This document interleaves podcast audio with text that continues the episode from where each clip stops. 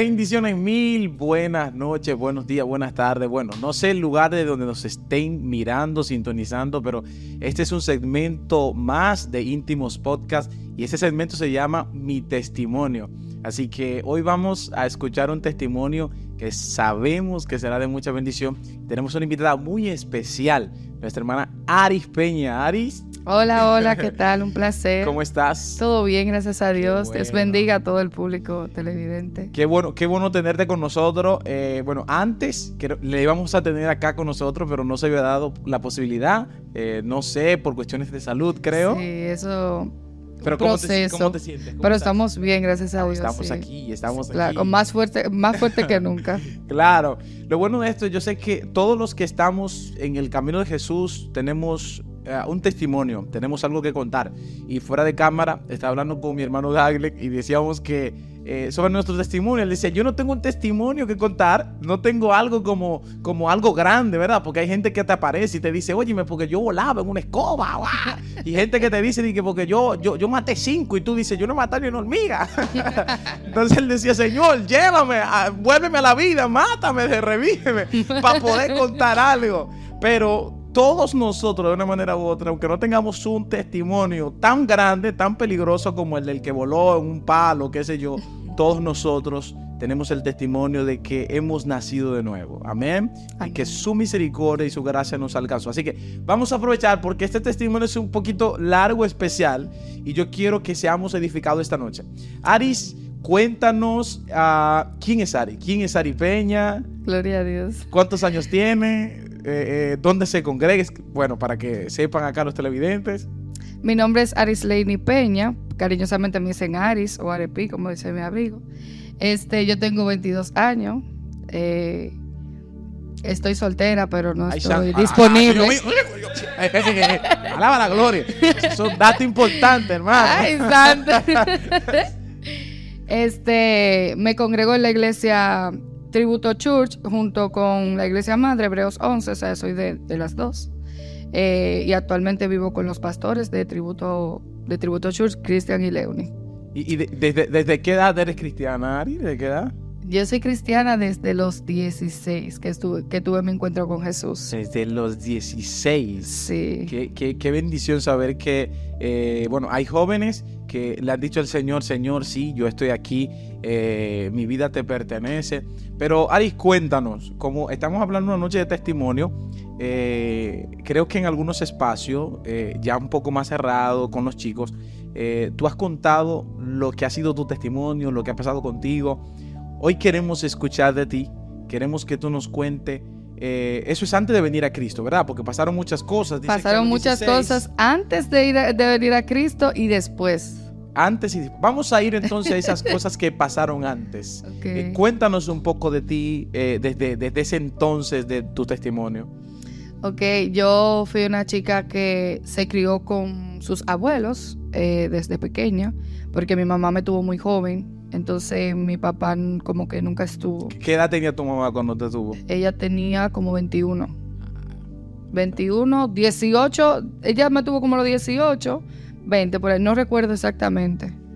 Entonces, em, yo me crié con mis abuelos porque ya tenía mucho tiempo para trabajar y todo eso. Mi papá nunca estuvo, él siempre estuvo ausente por cuestiones mentales, eh, ya que él tenía vicios y todo eso. Entonces, eh, llegó un momento en el que mi abuela con la que yo vivía, ella se enfermó. ¿Tu abuela paterna o de materna, ah, materna? Materna, porque nunca tuve como esa relación así con mi familia paterna hasta que yo llegué a Cristo. Entonces, yo vivía con mi abuela y llegó un momento en el que ella se enfermó cuando yo tenía nueve años. Mi mamá todavía no se había casado, sino que tenía relaciones fuera, fuera del matrimonio.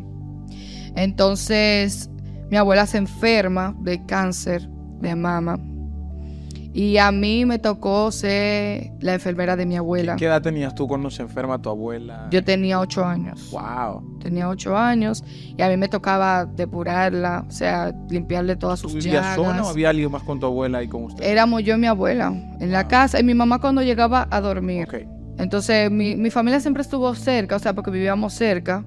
Ellos iban y la visitaban, pero como que nadie se atrevía a, toparla ni, ni, a curarla, o sea, porque le daba como tristeza y nostalgia. Entonces yo, tan inocente, yo lo que hacía era que la limpiaba, le daba sus pastillas. Y llegó el momento donde ella tuvo que morir. Y yo era como del típico de la niña que yo sufría mucho bullying en la, en la escuela desde muy pequeña.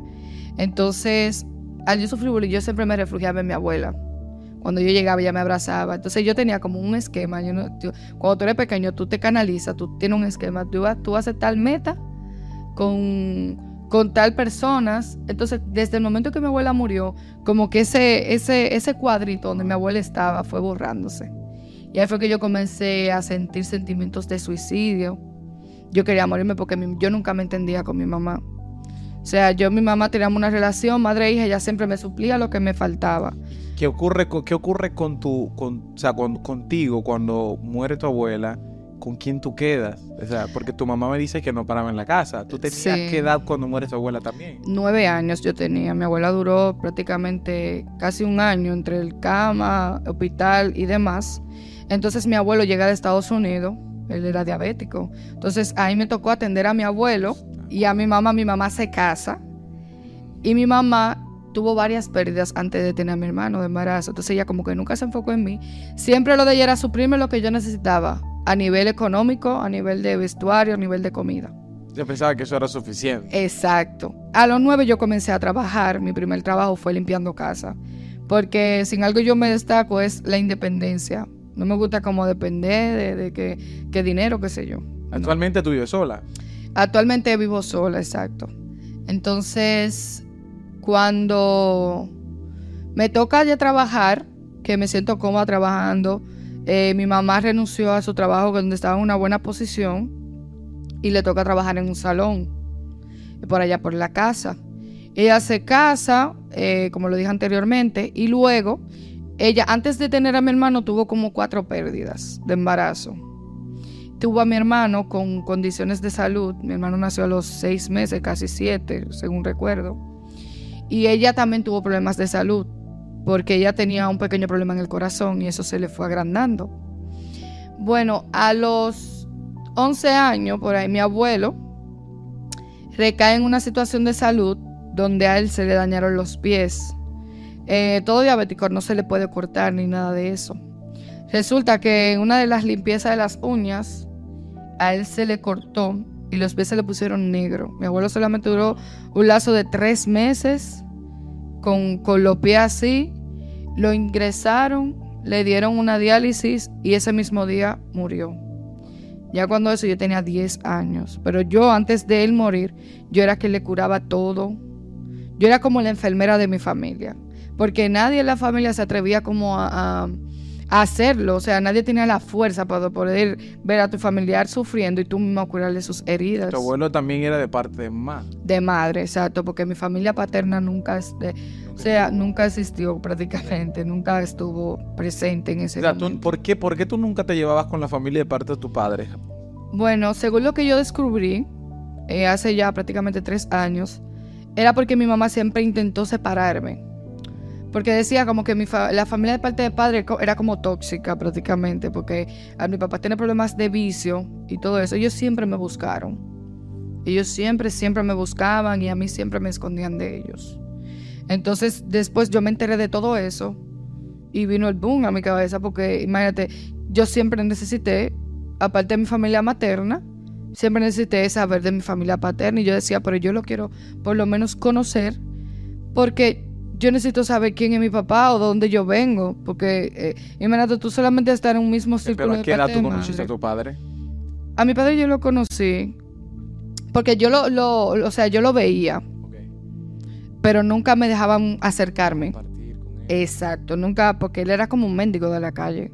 Nunca dejaban acercarme a él, entonces a mí como con el tiempo se me fue olvidando y luego murió la mamá de él y yo fui a su velorio y ahí fue que nos vimos cara a cara, pero eso ya más adelante. Ok, entonces quedamos en la parte, tú me dices, se muere tu abuelo, uh, tienes 10 años, ¿qué pasa ahí cuando tu abuelo muere? Mi abuelo murió, eh, mi mamá cayó en una depresión ya mi mamá tuvo la segunda niña, o sea, la tercera, mi segunda hermana, eh, el cual mi mamá también se vio afectada de salud. En ese momento, o sea, la salud de mi mamá se fue deteriorando poco a poco, a tener pérdidas, los niños antes de tiempo y todo eso. Eh, mi mamá cayó en una depresión muy fuerte, el cual llevó a que ella ponía cortinas en todas las paredes porque no quería ver la luz del día. Ella, de ser la alegría del barrio, prácticamente pasó a ser una persona nostálgica que nadie sabía ni siquiera porque ella siempre trataba de disimularlo. Entonces, cada vez que ella intentaba disimularlo, ella llegaba a la casa a llorar. Se dejó de tomar sus pastillas. Ella tenía que beberse muchas pastillas al día porque ella, al tener eh, una cardiopatía dilatada, o sea, ella tenía el corazón más grande Todo eso de lo normal. Todo eso yo lo observaba, exacto. Entonces llegó el momento en que mi mamá como que decidió levantarse de la depresión, pero se levantó de una manera mal, porque ella comenzó a tomar alcohol, a fumar, a, o sea, literalmente ella comenzó a hacer cosas que iban en contra de su salud, aparte de que no se tomaba los medicamentos. Entonces, en ese proceso de mis hermanos y yo, a mí me tocaba atenderlo a ¿Cuántos hermanos tienes, perdón? Dos. Dos, hasta ahora dos. Y cuando ellos, eh, mi mamá salía de lunes a viernes. No, de lunes a lunes, perdón. De lunes a lunes.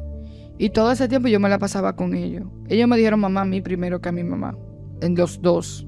Porque ellos. Son menores que tú. Sí, ellos se llevan un año, un mes y cinco días. O sea, hay uno que tiene 11 y otra que tiene 10. Entonces, ella siempre nos dejaba el dinero, hagan lo que ustedes quieran, y ella se iba por ahí y a veces duraba hasta dos días sin llegar a la casa. Sucede que ella comenzó a recaer de salud. Ella comenzó a recaer de salud. Eh, a mí me estaba yendo mal en, la escuela. Yo siempre fui excelente a pesar de que... Entonces, entre medio de todo lo que pasaba en mi familia, también tenía un proceso en la escuela. Porque cambiaba de escuela y también tenía bullying por mi peso. O sea, por, por mi forma. Y siempre tenía bullying. Yo era como la zambala que le hacía la tarea a los demás. Entonces yo, aparte del proceso que tenía en la escuela y no tenía quien me escuchara en ese momento, eh, también tenía el proceso de mi mamá, mi familia. Eh, resulta que mi mamá comenzó a caer en cama lentamente. Eso era una semana en el hospital y un día en la casa. Y así sucesivamente. Yo tenía que trabajar. Yo nunca dejé de trabajar. Pero ¿y el esposo de tu madre en ese momento? Me dijiste que se había casado. Sí, ella se dejó cuando la niña tenía nueve meses. Cuando la niña tenía nueve meses, ella decidió separarse de su esposo. Y ya toda la responsabilidad de cuidado del niño y todo eso ya me tocó a mí. Él siempre se, hizo responsable de los niños, pero eh, en el trato personal siempre estaba yo ahí presente para cuidarlos a ellos y una que otra vez mis primas iban a buscar. tú fuiste como, como una mamá desde pequeña. Exacto. tú nunca tuviste infancia propia, nunca tuviste vida, siempre estabas cuidando a tus, tus hermanos, limpiando. Y una vez yo le contaba a mi pastora que esa fue una herida de la injusticia para mí, que me abrió la herida de la injusticia. Y fue que yo quería jugar con mis amigos. O sea, que uno jugaba yo, un trucano y eso. Y una vez yo estaba jugando y quería jugar, tú sabes, y armé mi trucano en la calle, tú sabes que uno dura como una hora rayando la calle. Y de repente mi madre me llamaba para que le vaya a preparar un biberón de leche a la niña. Yo le dije, mami, pero espérate porque necesito eh, jugar, yo quiero jugar. O sea, yo no tenía vida prácticamente social, yo no jugaba. Ya a mí siempre me decía la, la, la que se tranca porque yo siempre vivía aislada en todo tiempo. Y cuando mi mamá me dice, no, yo te estoy llamando, mi mamá borró el trucano conmigo me agarró por la cabello y me, me barrió el trúcano en la calle. Entonces yo nunca como que tuve de que jugar con muñecas, jugar con osos, por eso siempre, como que ahora, como que el niño interior siempre quiere salir, siempre estoy comprando un juguete, qué sé yo. Entonces, eso pasó conmigo. Entonces, desde que mi abuela murió, yo había dicho que a, a mí se me metió el pensamiento suicidio, suicida. Antes de mi abuelo morir, yo intenté suicidarme tres veces antes de mi abuelo morir, después que murió mi abuela, porque yo sentía que nadie me entendía. Por el mismo proceso también de la escuela, del bullying. ¿Qué impidió que, lograras hacerlo? Siempre había alguien, como que siempre había alguien, siempre pasaba algo. La primera vez yo intenté ahorcarme de una mata de aguacate que había en mi casa y la rama se cayó. O sea, pero, pero sí lograste, pusiste el... Le puse la soga, yo la tenía tamarrada. Y la rama literalmente, sin yo dar, hacerle peso, la rama se cayó. Sonó en el boom y salió la, vecina de al lado. ¿Qué es lo que está pasando? Están tumbando el aguacate. ¿Qué edad tenías cuando hiciste eh, Yo tenía 10, casi 11 años. Wow, bien, bien joven. Entonces, luego de eso, intenté tomarme un cloro. Un vaso entero de cloro. Y llegó mi prima. A la misma edad, 10 a 11 años. Ajá. Eh, eh, todo tiene como un lapso de tiempo de meses. Y mi prima llegó, yo zumbé el, cloro. Y, ella, ¿qué tú estás haciendo? Pues y yo, ¿qué, qué te bajo a cloro? Y yo, no, ah, estaba intentando limpiar. Pero fue porque el cloro se cayó olía mucho a cloro. Pues yo intenté beberme el vaso completo de cloro. Y también me pasó que yo fui a la casa de una vecina. Y yo, para que nadie me moleste, aquí es, aquí es el momento. Agarré un frasco de pastilla completo y me lo tomé. Pero la vecina se dio cuenta y me llevó al hospital y solamente tuvo una leve intoxicación. Luego muere mi abuelo y yo seguía con ese instinto de querer matarme. Yo me cortaba y no, nunca llegué a la vena, nunca. Yo me cortaba, siempre intentaba verme el arisolín. Una vez, en una madrugada, yo intenté clavarme un cuchillo. Yo tenía siempre un cuchillo debajo de la cama. Yo decía, cuando llegue el momento ahí, en uno de esos arrebatos de ir en la madrugada, yo quería clavarme el cuchillo. Y literalmente yo sentí como mi mano hizo así, ¡pum! Y le dio a la televisión. Y el cuchillo salió volando. Yo, no era, yo no era cristiana. Y yo comencé a llorar, llorar, llorar. Después, cuando mi primo sintió, cuando el cuchillo cayó, mi primo me abrazó y me dijo, ¿qué tú, qué tú estás haciendo? O sea, él sin ser cristiano me dijo, ¿qué tú estás haciendo? O sea, ¿por qué tú lo intentas hacer? Entonces, Después, eh, yo seguía con eso, hasta, hasta en la escuela yo intenté matar ¿Pero dónde estaba tu madre en todos esos intentos, toda Mi madre... Sabemos que, que, estaba en una vida desenfrenada, bebiendo. Exacto. Intentas la primera, la segunda. ¿Qué te dice tu madre? ¿Habla contigo? ¿Te pregunta? Mi madre nunca se dio cuenta. Nunca. Nunca. ¿A qué, a, qué, ¿A qué edad se dio cuenta tu mamá? ¿O a qué tiempo que tú sí lo habías intentado? Eh, dos días antes de morir. Mi madre nunca se dio cuenta. Mi mamá ni siquiera se dio nunca cuenta cuando yo tenía un novio. O cuando salía a desenfrenar y llegaba alcohólica a la casa a acotarme. Nunca. Ni siquiera mi familia. O sea, ¿Tú llegaste a tomar así? Desenfrenadamente. ¿Pero a qué edad más o menos estamos hablando? 12, 13 años, 14 años. O sea, yo llegaba ebria a mi casa y mi mamá nunca se daba cuenta. Pero tú tomabas con, o sea, eh, con amigos mayores que tú. Yo iba sola. ¿Tú ibas al colmado tú sola, güey? Al colmado no, yo nunca tomaba por allá por el barrio, nunca. Porque para todo el mundo yo siempre fui una santa. Eh, eh, nunca hice nada. ¿Dónde ibas tú así, a esa edad, dos años, y te vendían alcohol? Oh, yo iba a la, a la al 9 por ahí, por esos sitios. Yo, yo nunca llegué a hacer de que cosas contra mi cuerpo. Eso no. Pero iba a esos sitios donde están esas menores que se juntan. Y llegaba a mi casa y a veces me llevaba la bebida a mi casa, me la bebí y me acotaba. Y mi mamá nunca se dio cuenta. Nunca, nunca se dio cuenta de mi otra vida, porque yo siempre le pintaba a ella santidad. Entonces ella nunca se dio cuenta porque mi mamá solo se enfocaba en trabajar, en que nosotros tuviéramos comida y, en hacer feliz a otros. Pero ella como que nunca notó la carencia entre nosotros, entre mis hermanos y yo. Tu madre nunca fue ni amorosa contigo, pero tampoco. De que te amo, abrazarme, no. Tus otros hermanos tampoco. Mis hermanos, ella lo abrazaba, o sea, porque son niños y eso, pero de que ella siempre, con, te digo que con mi comida, mi ropa y todas mis cosas, mi mamá compraba ropa semanal.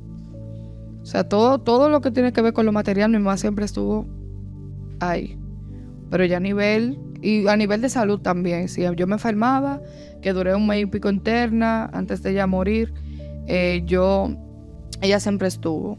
Pero ya a nivel de, afecto, de que, estemos sentadas y ella quiere abrazarme, Nunca te abrazó, nunca te dijo te amo. No. De que mi hija yo te amo, o tú lo hiciste bien, una palabra de afirmación, o, lo estás haciendo bien. Eh, de que, que, tú saques buena nota. Yo siempre fui meritoria. hasta que llegué al primero de bachiller. ¿Y nunca tu madre fue a la escuela por ti? A, ver? a veces mandaba a mi padrastro, a veces eh, iba peleando, o a veces la psicóloga la llamaba para premiarme en algo y no iba. O mandaba una prima, así, pero no di que, di que fijamente, di que esté pendiente a mis cosas, no. Yo nada más le enseñaba la nota, yo era que iba a buscar mi nota. Y ella decía, bien. Vale, entonces. O, si tú sacas nota mal, eh, eh, eh, tú sabes que yo te pico, como una amenaza. Solamente para, para, para amenazarte. Pero en todo ese proceso, varias veces me dices que intentaste hacerlo, suicidarte. ok, no lo logras. ¿Qué pasa? ¿Qué, qué sigue pasando con Ari? O sea, ¿ves que, que, que no, no logras hacerlo? El total de las veces que yo intenté suicidarme fueron 13, según las contadas. 13. 13, 13. 13 veces, wow. Sí, según las contadas. Y, y, y, nada, cuando Dios ama a alguien, tiene un propósito. Demasiado grande. Hay gente que a la primera se va, lamentablemente. Cuando tú tienes un propósito. Cuando Dios tiene un propósito. Con, o sea, tú nunca a esa edad, tú nunca sentiste como que había algo especial de parte de Dios. Porque tú me dices que tenía un primo que era cristiano. No, él no era cristiano. Ok. Una prima sí. Ah, ok. Pero ella siempre me llevaba a la iglesia. Yo como que siempre recibía la palabra. Porque la palabra, aunque tú no la recibas de que en sí, ella cae. Aunque ya después de fruto, pero ella cae. Yo iba a la iglesia, que hacía un corito afuera, de que había una señora que nos llevaba paleta y cantaba corito con nosotros y nos daba una reflexión. Eh, sí sentí eh, la vez del cuchillo, como te había contado, que hubo algo que salió de mí o hubo algo que lo impidió. Pero mi vida fue totalmente eh, depresión, literal. Literal, yo reflejaba la depresión hasta, hasta cuando te miraba, o sea, todo. Todo lo mío giraba en torno a la depresión porque todo comenzó desde que mi abuela murió. Entonces, después de eso, eh, yo comienzo a trabajar con mi mamá en el salón. Ella y yo estaba trabajando juntas. Eso no nos unió. No, no nos unió de que, ah, no, no, no. Estaba no normal, como si fuéramos conocidas en el trabajo. Como una empleada más. Sí, ella sí me defendía cuando me decían palabras ofensivas. No era de tanta comida, qué sé yo qué, pero ella decía de que, no, yo lo que quiero que ella engorde porque yo no quiero que ella tenga novio. Pero mi mamá lo que no sabía era que yo tenía una vida detrás de lo que ella decía. Ok, había, había una situación de pesos, pero esto tiene que ver por tu familia, eh, tenía que ver por biológicamente, por, tu cuerpo. Yo nací de nueve libras y media. Entonces yo desde muy pequeña fui gorda porque mi mamá le gustaba tener a sus hijos gordos. Ah, pero tú, tu familia, Porque ella decía... Tu mamá también era un poco llenita. En, en parte, porque ella, ella se mantenía, pero ella para ella tener un hijo gordo era salud. O sea, mantener a tu hijo gordito ah. significa salud y que no está pasando hambre. Hay gente que confunde eso. Hay gente que cree que, el que está gordito está bien y que el que está flaco eh, se está muriendo. Exacto. Entonces mi mamá siempre se siempre quiso mantenernos. A veces nos daba hasta jugo de arroz con zanahoria para mantenernos gorditos a todos. Entonces ella siempre, para ella la salud era que tu niño esté gordo y robusto. O sea, siempre me mantenía así. Siempre, gorda, siempre, siempre, siempre. Una vez que a mí me operaron de la garganta, y, y, a pesar de que yo no podía comer con la garganta operada, ella me, ella, ella me daba comida. Eso era come, come, come. Y mi voz es así. Pues porque ella me lastimó la garganta. Pero yo. de esa operación. Sí, porque mi voz era chillona. Yo hablo así como maduramente. Es por eso, porque yo a mí se me lastimó la garganta en medio de mi operación. Eso fue tres días de operada y me dio arroz con carne y habichuela. Porque ya me veía flaca. Ya te ve. flaca, que son tres libras, cuatro libras que perdiste. exacto, exacto. Entonces para ella eso era la salud. Y nada, este, yo pasé al bachiller. Pensaba que ya la tortura de, de la básica se iba a acabar, del bullying, del maltrato físico verbal, porque a mí me maltrataban físicamente también. Pero ahí fue que comenzó peor. Ahí fue que el bullying comenzó horrible, era horrible. De las chicas, de los chicos. De los varones, sobre todo. Y para mí las, eh, las hembras me intimidaban mucho. Las hembras me intimidaban mucho. Y yo en mi defensa daba golpes, mucho. Mucho. Porque yo, o sea, el, miedoso es el que más duro da. Da más duro que el guapo. Comenzaste a crear un carácter de, violencia. Y agresiva, yo era muy agresiva y decía mucha mala palabra, mucha, pero mucha mala palabra. Y cada vez que yo tenía un cosa defensivo, yo contraatacaba. Como que una hembra me daba o me, me manipulaba, lo que sea, y yo le daba su golpe. Y a cada rato era en orientación pero mi mamá nunca iba. Entonces, la excusa era que mi mamá estaba en el médico y literalmente era así. La psicóloga tanta que decía que no es mentira, tu mamá no el médico, no, pero era verdad. Porque ella como nunca estuvo, tú sabes. Pero después mi mamá se comenzó a enfermar, ya para pasar. Mi mamá se comenzó a enfermar y como te decía, eran dos semanas en casa, un mes en el hospital. Y todo ese proceso, junto a que tenía que atender a mis hermanos, aparte de que estaba en el Politécnico, de siete y media a 3 de la tarde, eh, también tenía que ir a cuidar a mi mamá. Y en todo ese proceso yo tuve que tomar decisiones de tener que mandar a mis hermanos a San Juan. Mi mamá no quería. Pero yo no podía con tanta carga. Yo me sentía muy cargada porque tenía que cuidar a mis hermanos, tenía que cocinar, tenía que trabajar los fines de semana, tenía que ir al Politécnico y tenía que cumplir con todas mis tareas en el Politécnico. Y luego que entregó a mis hermanos, mi mamá cayó más profundo en la depresión porque ella decía, ¿por qué yo lo dejé ir? Porque yo no Pero tú lo dejaste ir a dónde? Ande la familia de su papá, de su abuela. Yo se lo entregué porque yo decía, si yo no lo entrego, no voy a poder con más. Pero cuando tú lo entregas, ¿tú te refieres a que se lo diste para allá para que se quedaran con... Sí, yo le eché su ropa en sus bultos, le entregué sus papeles de la escuela, lo saqué de la, de la escuela, los dos entregué todo prácticamente. O sea, y tu mamá no estuvo de acuerdo. Mi mamá no estuvo de acuerdo, pero yo sabía el final. O sea, yo sabía que mi mamá si no ponía un poco más de su parte, no iba a llegar a ningún lado. Y luego pasa que cuando estoy en el poli, mis notas comenzaron a bajar. Eh, yo llegaba tan cansada al Politécnico eh, que yo me dormía. Y a veces los profesores me decían que dónde está la tarea. Yo le decía que tengo a mi mamá enferma y era tantas veces que yo lo repetía que tenía a mi mamá enferma que ellos no me creían. Y yo pensaba que para mí era una excusa. Y mis compañeros me decían, ay, pero tu mamá siempre está enferma, qué sé yo qué. Pero ellos lo que no sabían que detrás de eso, yo tenía que, después de salir al poli, tenía que coger un carrito que me dara hasta el 9 y del 9 a los ríos. Y luego de los ríos subir esa subida que sube a cardiología para llegar a cambiarle el pan para mi mamá, darle comida, cambiarle sonda porque mi mamá no dejaba ponerse en la mano de nadie. Y luego de eso, lavar mi uniforme a mano, la ducha del baño, ponerlo a, colgar y dormir en el piso. No tanto eso, si el uniforme no se secaba, tenía que ir con el uniforme mocato a la escuela. Luego de eso, pasa que una profesora, yo tenía que entregarle una exposición, una profesora de sociales. Y yo me dormí. Yo no dormí esa noche porque mi mamá tenía un dolor tan fuerte en los pulmones. Eh, porque mi mamá comenzó a hacer edema pulmonar. Ella comenzó a retener líquido, pero le daba mucho dolor en los pulmones. Y mi mamá era guay, guay, guay la madrugada entera. Y esa noche yo no dormí nada. Llego a la escuela y cuando llego yo me duermo. La profesora me sacó del aula y tú no podías, tú, tú no puedes tener teléfono en el poli, porque yo le quería enseñar una foto de cómo estaba mi mamá. Ya algunos de mis compañeros sí lo sabían, no todos, porque yo era muy discreta con mis problemas. Ella me sacó y me llevó a psicología. Y yo le dije, y la psicóloga me dijo, pero ¿qué es lo que te pasa? Que tú no estás haciendo nada, nosotros vamos que sí o qué.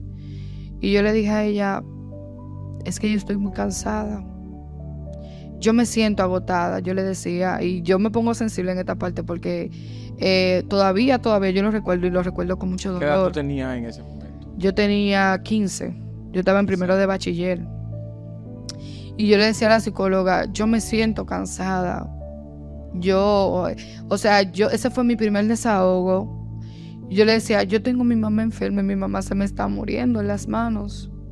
Yo no sé qué hacer. Y la psicóloga como que me creía, como que no me creía. Y en ese momento fuimos al hospital. Y justamente cuando llegamos al hospital, la psicóloga se devolvió.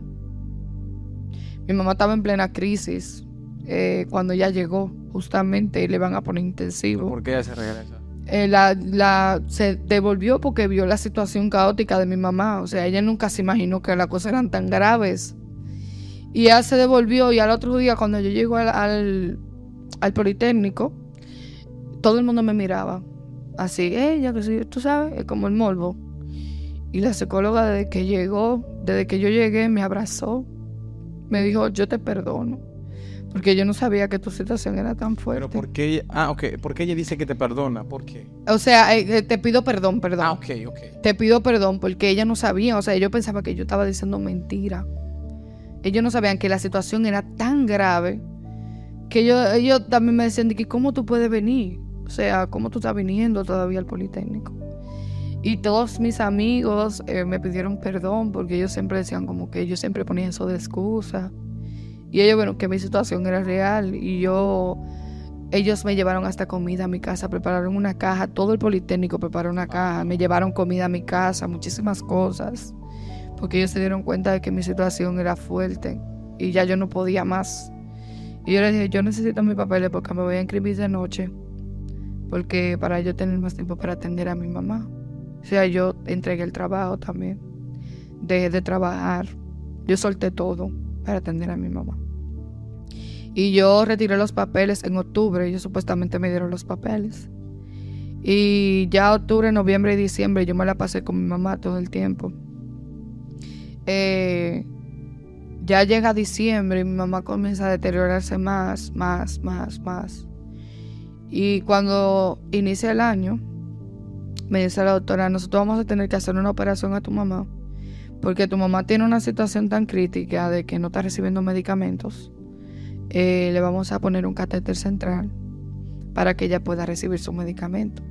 Pero la doctora me sacó y me dijo, ya nosotros no podemos hacer más nada por tu mamá. Y yo me sentía muy cansada, o sea, yo me sentía tan agotada de dormir en el piso, de pasar esas malas noches, eh, que si mi mamá quería un antojo tenía que bajar y subir la baja como tres veces al día, o sea, eran muchas cosas a pesar de que ya yo había entregado la mayoría de las cosas. ¿Y dónde estaba, o sea, dónde estaba tu familia? Que solamente estabas tú ahí con tu mamá, o sea, no había nadie más. Mi familia, mis primas siempre estaban trabajando. Ellas siempre estaban trabajando, ellas iban de visita. Y mi tía también tenía el mismo problema de salud de mi mamá. Entonces ella al ver a su hermana así, como que se deprimía mucho entonces ella como que decidió distanciarse para no, para que, para no ser tan afectada. Entonces, ellos sí, un ejemplo, si yo necesitaba ropa, ellas me la lavaban y me la preparaban y me la mandaban en un motor, porque a veces la ropa, eh, eh, o sea, yo duré tanto tiempo sin salir del hospital, yo duré prácticamente casi tres meses sin salir del hospital, que, eh, o sea, yo no tenía ni tiempo para respirar literalmente. Y nada, eh, cuando llega yo le digo, sí, aprobé la, la, operación, firmé, firmó mi tía, mi tía llegó en ese momento. A mi mamá la operan y cuando la llevan a sala normal, que yo estoy hablando con mi mamá, antes de operarla yo le dije, yo en ese lapso que tuve que ella de los tres meses, le confesé todas mis cosas, todas las cosas que ella no sabía. Dije, mami, yo tenía un novio, que cuando yo iba para San Juan, que si yo qué. Y comencé a contarle todo, todo tipo de cosas que yo hacía que ella nunca se dio cuenta. Pero en ese punto le contaste todo lo que pasó contigo. sí, yo le dije, yo intenté, que si yo qué. Entonces ella, era, ella ahí como que, como que vio, como que ella, se, ella misma se preguntó dónde yo estaba en todo ese tiempo. Y cuando ella sale de la operación, antes de ir al quirófano, yo le dije, tú sabes que mami, yo te amo. Ese fue el primer y único te amo que yo le dije a mi mamá. Y ella me agarró y me dijo, yo también te amo. O sea, fue como que yo sentí que era una despedida. En ese momento, cuando ella está en el quirófano, eh, yo me fui a un lugar que había como una estación y yo le decía, mi mamá se convirtió al Señor antes de, entrar en cama. Mi mamá fue cristiana y duró como cinco meses yendo a la iglesia. Ah, ¿Ahí en el hospital tu madre conoció? No, antes de, antes de caer en cama, cama. Y yo le decía, en cada, en la cama donde ella dormía, yo le dije, a Dios que mi mamá le cree. Mira que te estoy hablando. Yo quiero que tú te la lleves. Yo le dije, porque ya yo no aguanto más ver a mi mamá sufrir. Cada vez que mi mamá gritaba, yo sentía que era yo que me estaba muriendo por dentro y yo me sentía desgastada, yo me sentía mal.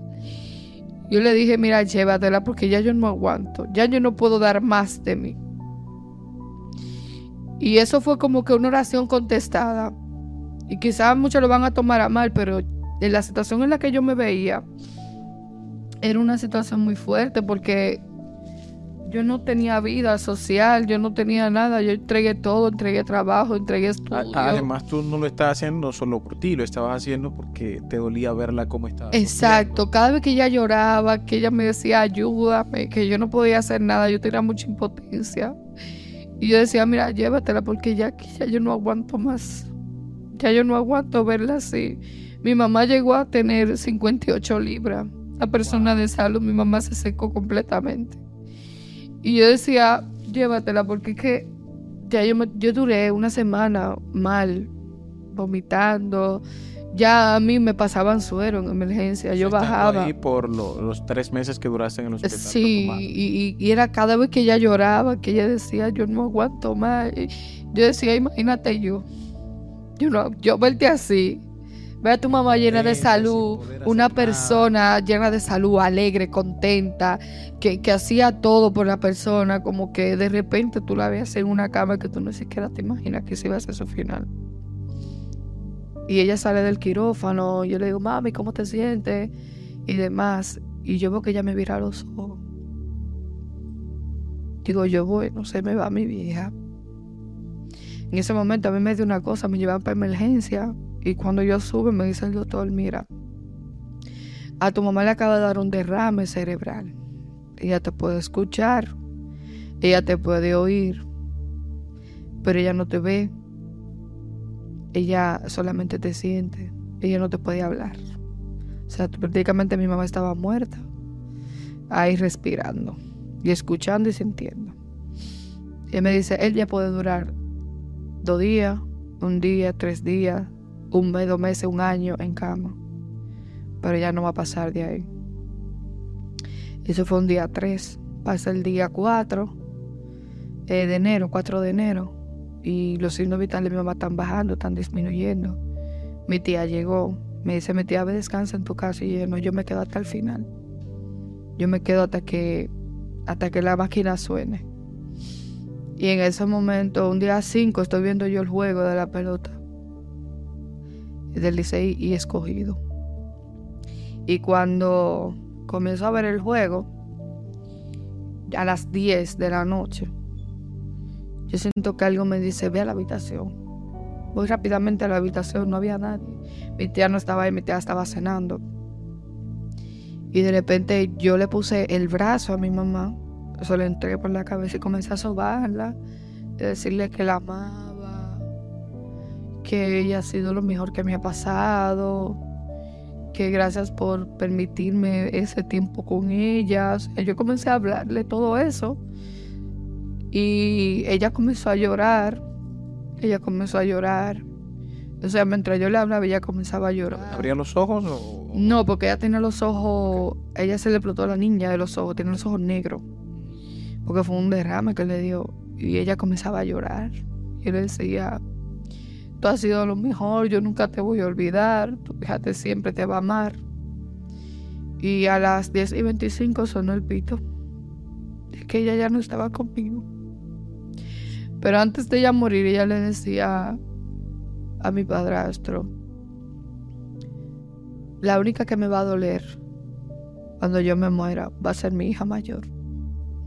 Porque por lo menos los niños estaban con sus padres, con su padre pero yo prácticamente no tenía a nadie.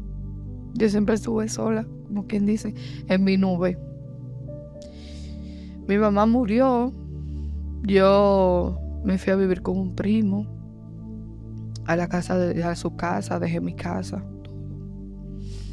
Y ahí fue que comenzó El Calvario. El Calvario prácticamente. E, e, ese primo era el hijo de tu tía de la que tú nos cuentas que tenía el problema. Pero cuando tú dices me fui a vivir con un primo, es que te fuiste a vivir con tu tía también. No, mi tía no vivía con él. Él se casó con una persona. Ah, ok, ok. Y yo vivía en la misma casa con ellos dos. Sí. Yo vivía en la misma casa con ellos dos. Eh, yo continué con mi trabajo. En la escuela supuestamente me dieron los papeles, pero ellos solamente me dieron una copia porque ellos hablaron con el hospital y dijeron que mi mamá se iba a morir. Entonces, para que yo no me quedara fuera de la escuela, ellos me, me regresaron. Mi mamá murió un viernes 5 de enero del 2018 y yo entré un lunes, un lunes 8, sí, un lunes 8 a la escuela. De una vez comencé. O sea, tú sabes que te dan un lazo de tiempo de tres meses. Yo comencé de una vez porque si yo sabía que me quedaba en mi casa me iba a matar. O iba a cometer algo contra mi vida. Luego yo comencé el trabajo. Eh, yo no pude ver a mi mamá. O sea, eso hasta aún, ni enterrarla tampoco. Yo siempre quería quedarme con ese recuerdo de la persona alegre y la persona en la que ella era. Entonces, ahí fue cuando te digo que comenzó el calvario. Era porque después de eso, eh, yo sufrí mucho en la parte de salud también, porque mi primo siempre fumaba juca. Se levantaba con la juca y se acotaba con ella. ¿Su esposa cómo era tu relación con su esposa? Bien, normal. Como te saludo, me saluda, un día nos dividimos que limpia, un día nos dividimos que friega. ¿Pero tu primo era violento? ¿Tenía otros vicios solamente? Solamente la juca, solamente la juca. Hasta, hasta ese momento solamente era la juca. ¿Dónde entonces? Y le gustaba mucho hacer el coro, eh, hacer coro, que amanecieran, que sé yo qué, que la música y eso. Él y yo no teníamos una relación de que tan así, de que, nos sentábamos a hablar, porque con mis primos, en ese momento yo no tenía una relación de que sentémonos a hablar de mis problemas, de, de, un ejemplo, que mi primo me diga cómo tú te sientes con la muerte de tu mamá, o cómo tú te estás sintiendo en este proceso, te puedo ayudar en algo. Pero la pregunta es, ¿por qué tú te vas para donde tu primo y no para donde tu tía?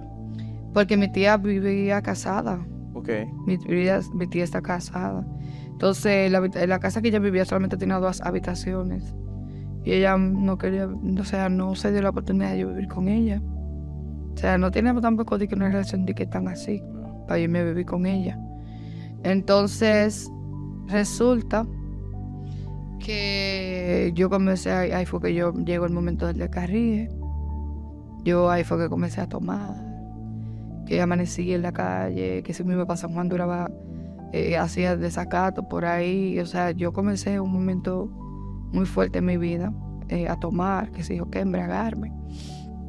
Y nada, eh, como yo trabajo en un lugar donde la dueña era cristiana, ella me invitó a una actividad. Me dijo, mira, que te voy a pagar la boleta para que vaya una actividad en Hebreos 11, que va a ser edificación. Yo hasta la boleta la rompí. Y yo no voy para allá y lo que me esperaba. Yo fui a la actividad, se llamaba Mujer Tú Puedes. Y a la predicadora que le tocaba, se le murió la mamá un día antes de ir a predicar. Ella venía de los Estados Unidos. Y yo sentí, o sea, yo en ese momento no sabía que era la presencia, pero yo sentí tanto la presencia de Dios y yo lloraba y lloraba y lloraba. Eso fue un jueves. Y yo me la duré jueves, viernes y sábado llorando pues yo no sabía qué era lo que yo tenía. Eh, cuando el sábado me dice una profeta que fue allá a arreglarse en el salón, y me dice, Dios te está llamando hoy. Y no deje que ella los interponga. Y cuando ella me dice eso, yo, ah, pero ¿de qué está hablando esta? Tú sabes, uno en medio de su de su rebeldía y su cosa. Dice ella, que, ay, creo que es lo que está hablando esta, qué sé yo, qué. Y me dice, y yo comencé a llorar. Y ese momento era culto juvenil. Y le tocaba a la misma persona que predicó, en Mujer Tú Puedes. Pues yo, yo voy. No importa lo que sea. Entonces, normalmente, cuando en el salón, nosotros salíamos a las 10 de la noche los sábados, de tanta gente que había. Y desde esta vuelta salgo yo temprano, se vació el salón a las siete y media. O sea, milagro. Milagro uno. Y luego que se va a hacer el salón, me dice la doña, ven, vamos, ella se llama Leida. Vámonos, que si yo qué. Y me montó en el carro. Llovió ese día. No pude ir a mi casa porque la, yo no tenía llave de la casa. Y ellos no me daban llave para yo poder entrar y cambiarme la ropa. Yo me fui sucia así, llena de tinta y de cosas. Y cuando vamos de camino se le acaba la gasolina y se le tapa casi por para el carro lloviendo en plena lluvia, llegamos a la bomba atrás casi. Echamos gasolina y volvemos. Llegamos antes de que se acabara la prédica ella comenzó a predicar de Jeremías.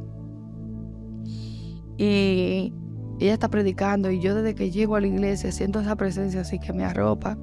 Yo comenzaba a llorar y llora y llora y llora y y llora y llora y llora. Y llora yo no sabía por qué yo lloraba tanto, por qué yo lloraba tanto. Y ella comenzó a hacer el llamado y me dice, a ella me abraza y me dice, no dejes que el enemigo te ministre, porque no des el paso, Dios está llamando. Lo mismo que prácticamente me dijo la, la, la profeta. Y yo pasé, hice la confesión y, y acepté a Cristo. Acepté a Cristo. ¿Qué, ¿Qué, edad tú tenías ahí cuando recibiste a Jesús en 16. 16 años. Iba a cumplir 16. Iba a cumplir 16. ¿Tu madre eh, tenía qué tiempo que había muerto? ¿Unos meses? Mi mamá tenía siete meses que había muerto. Siete meses. Qué bueno saber que, que, el Señor, bueno, tantas veces que intenta quitarte la vida y, te alcanza ahí, eh, una invitación, no la creemos, no aceptamos, pero Dios sigue insistiendo eh, con su amor eterno llamándote, ¿verdad? Eh, bueno, yo creo que este testimonio es largo, porque nosotros, estamos a mitad, entonces yo creo que vamos a tener una oportunidad para un segundo episodio.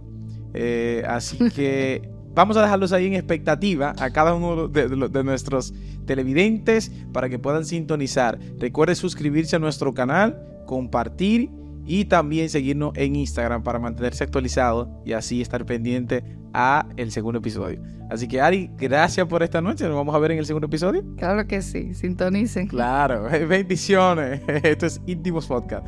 No se lo pierda.